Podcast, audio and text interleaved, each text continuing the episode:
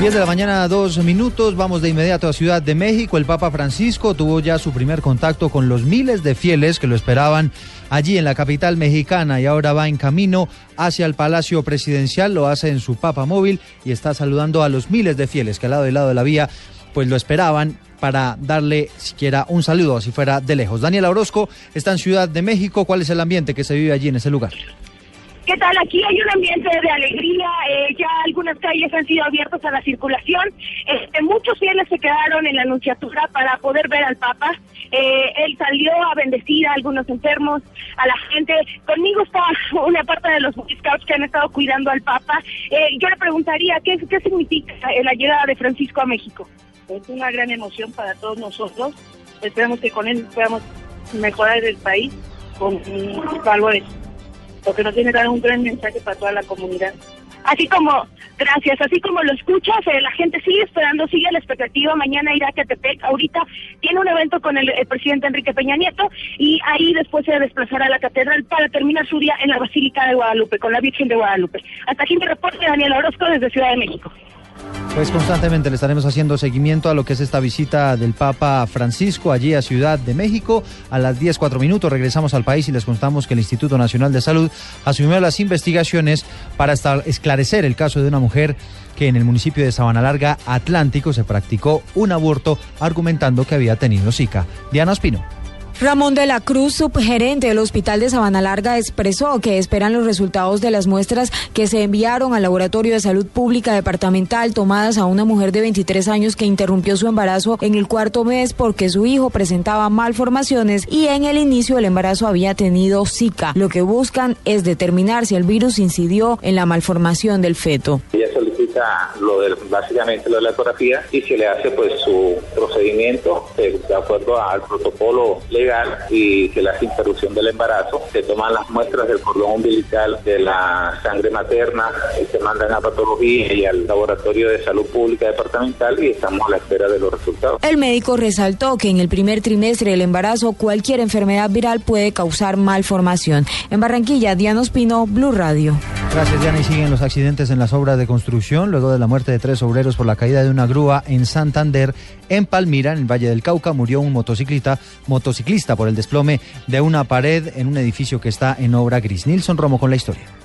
El hecho ocurrió en pleno centro de la localidad cuando Ramiro Escobar Osorio, de 70 años de edad, hizo el par en el semáforo de la calle 29 con carrera 28.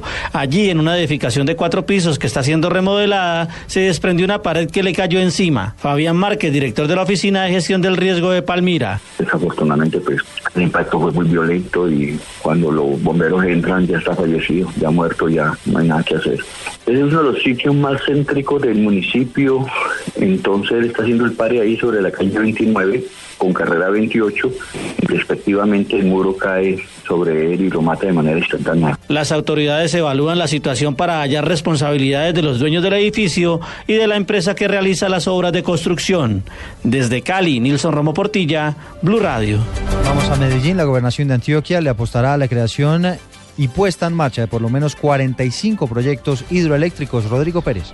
El primer convenio se firmó entre el Instituto para el Desarrollo de Antioquia, IDEA, y los alcaldes de Támesis y Valparaíso. Allí se construirá una microcentral hidroeléctrica sobre el río Conde, que generará 3,5 megas de energía cuando entre en funcionamiento. Así lo explicó el gerente del IDEA, Mauricio Tobón. La pequeña central hidroeléctrica Río Conde, que está ubicada entre los municipios de Támesis y Valparaíso, y que va a generar aproximadamente unos 3.5 megas. A esta hemos invitado a ser socios a los dos municipios, a Támesis y a, Valparaíso compañía de GEMAS, que es nuestra filial de energía, y que sea esta la alternativa para darle sostenibilidad en el futuro de las finanzas de los municipios de Antioquia. Según el dirigente, en Antioquia se tienen ubicados otros 45 proyectos similares en distintas subregiones. En Medellín, Rodrigo Pérez, Blue Radio.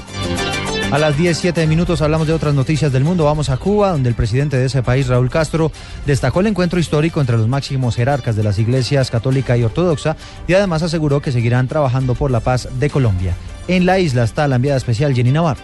Buenos días. Cuba fue testigo de este encuentro entre el Papa Francisco y el patriarca de la Iglesia Ortodoxa rusa Kirill, cita histórica que se dio precisamente aquí en La Habana. Al término de esta reunión y ya para despedirse de los periodistas, Raúl Castro, el presidente de Cuba, dijo, estamos trabajando por la paz y ahora viene Colombia. Y hoy la FARC han escrito Ricardo Díez en su cuenta de Twitter, Raúl Castro tras la reunión de los jerarcas mundiales del cristianismo afirmó, ahora queda Colombia, cierro comillas. Hoy siguen trabajando por separado las dos delegaciones y lo más importante que ha ocurrido hasta el momento en esta fase es la entrega por parte de Medicina Legal de un primer informe sobre desaparición forzada en Colombia. Desde La Habana, Cuba, Jenny Navarro, Blue Radio. Cuidado con eso. Expertos los vascos de pelota 10 de de la mañana, 8 minutos. El Real Madrid y Atlético de Bilbao están jugando hasta ahora por la Liga Española. James Rodríguez es titular. Pablo Ríos.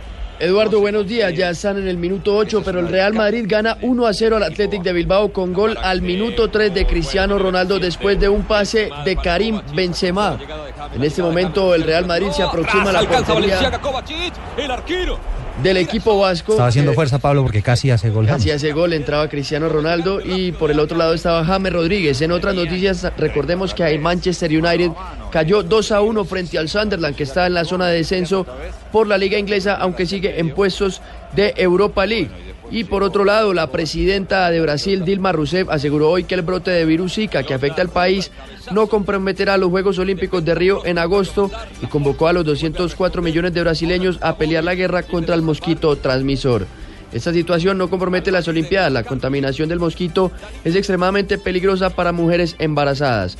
Confiamos en que hasta que comiencen las Olimpiadas tendremos un éxito considerable en el exterminio del mosquito, afirmó la mandataria. Pablo Ríos González, Blue Radio.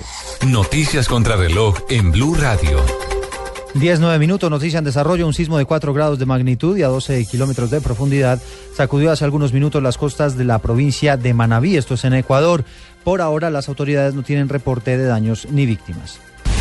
Y estamos atentos porque el gobierno se comprometió a entregar las obras de modernización y ampliación del aeropuerto Alfonso López de Valledupar antes de la versión número 49 del Festival de la Leyenda Vallenata, que será a finales del mes de abril.